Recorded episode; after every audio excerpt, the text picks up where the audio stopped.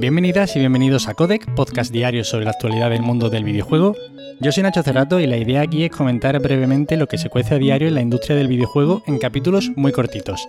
Así que si quieres estar al tanto y tienes poco tiempo, te invito a que te quedes por aquí. Y hoy tenemos que empezar hablando del juicio entre Apple y Epic Games y sobre mi amigo Tim Sweeney.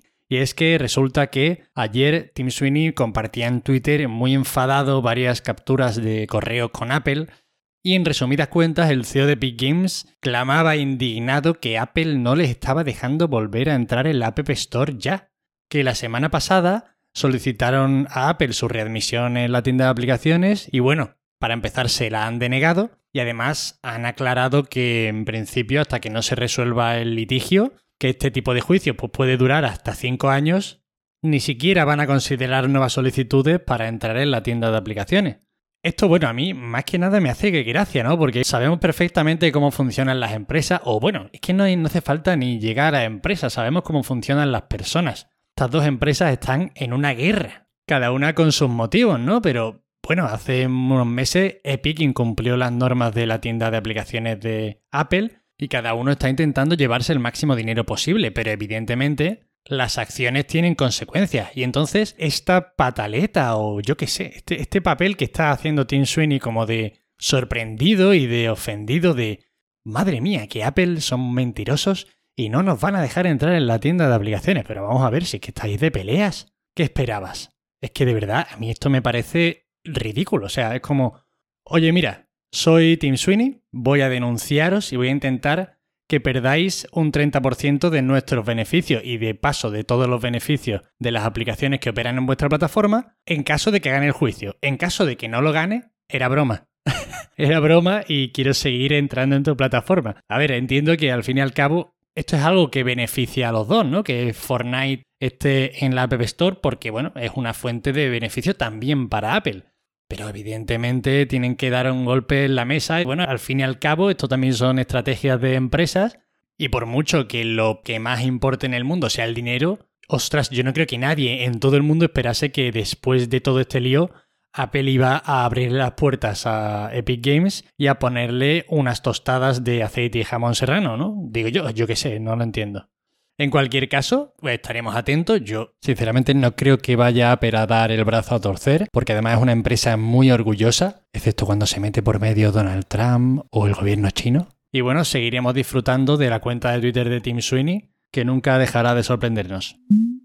Y pasamos a hablar de hardware, y es que Digital Foundry ha estado probando el peor disco duro SSD para PlayStation 5 según las recomendaciones de Sony. De hecho, no solo era el peor, sino que además tenía una velocidad menor a la recomendada y por bastante, ¿eh? O sea, si la velocidad recomendada era 5500 MB por segundo, este disco duro tiene 3200, casi un 42% más lento. ¿Los resultados?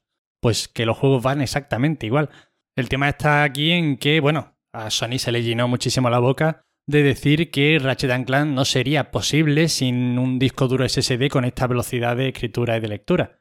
Pero bueno, tampoco quiero yo ser muy lapidario y puede que en otros juegos futuros sí que haya cierta diferencia. No lo creo, la verdad, porque creo que es suficiente y la mayor carga gráfica la van a seguir sufriendo como siempre el procesador y la GPU.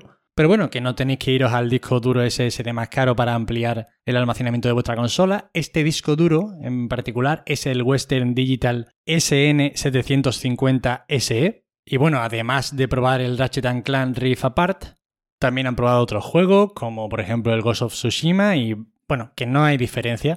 El único punto en el que han encontrado una evidente diferencia es a la hora de copiar juegos de un disco duro a otro, evidentemente. Así que ya sabéis, si estáis ahí dudando, Tampoco digo que vayáis a por el más malo, pero tampoco os preocupéis mucho por conseguir el que tenga la mayor velocidad.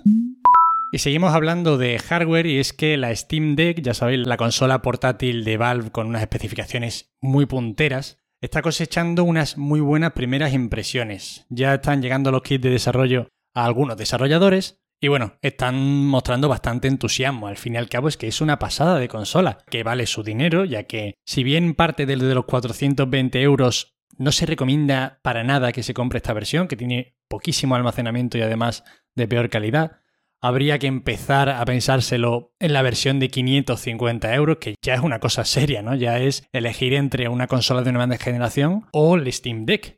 Pero bueno, esta consola llega al mercado en diciembre, aunque ya os digo que si la queréis comprar hasta 2022 ya no podréis haceros con ella. Y desde Valve prometen que todos los juegos de su plataforma, y esto me parece una apuesta arriesgada, se ejecutarán con un rendimiento óptimo. O de lo contrario, se lo tomarán como un bug. Entonces, bueno, habrá que ver cómo funciona, pero desde luego es que es un maquinón como la copa de un pino.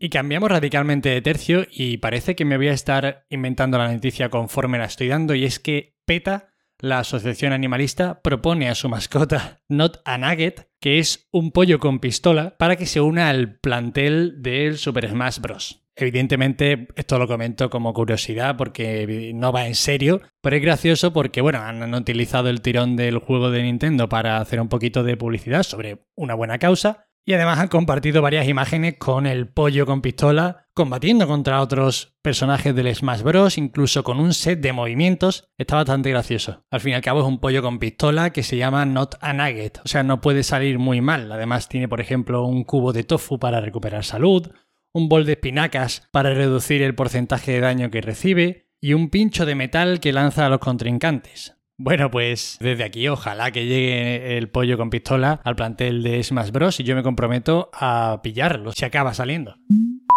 Y hablando de Smash Bros., Nintendo ha anunciado que esta medianoche, o sea, hoy a las 12 de la noche, habrá un nuevo Nintendo Direct, 40 minutos. Quizá anuncien al pollo con pistola. No, hombre, no, no lo creo. Y comentan que será un evento para hablar de los juegos que llegarán en invierno. Aquí podemos esperar Cosas sobre todo como Metroid Dread, Super Mario Party Superstars, el remake de los Advance Wars o quizás el Leyendas Pokémon Arceus. Estarás atentos a ver si Nintendo da alguna sorpresita esta noche y mandad mucha energía para que presenten de una vez el Silksong. Y esas son todas las noticias de hoy. Espero que os hayan resultado entretenidas. Ya sabéis, cualquier sugerencia, queja o comentario me tenéis en arroba Nacho Cerrato en Twitter os agradezco de corazón que sigáis ahí día tras día escuchándome y nos vemos mañana. Hasta luego.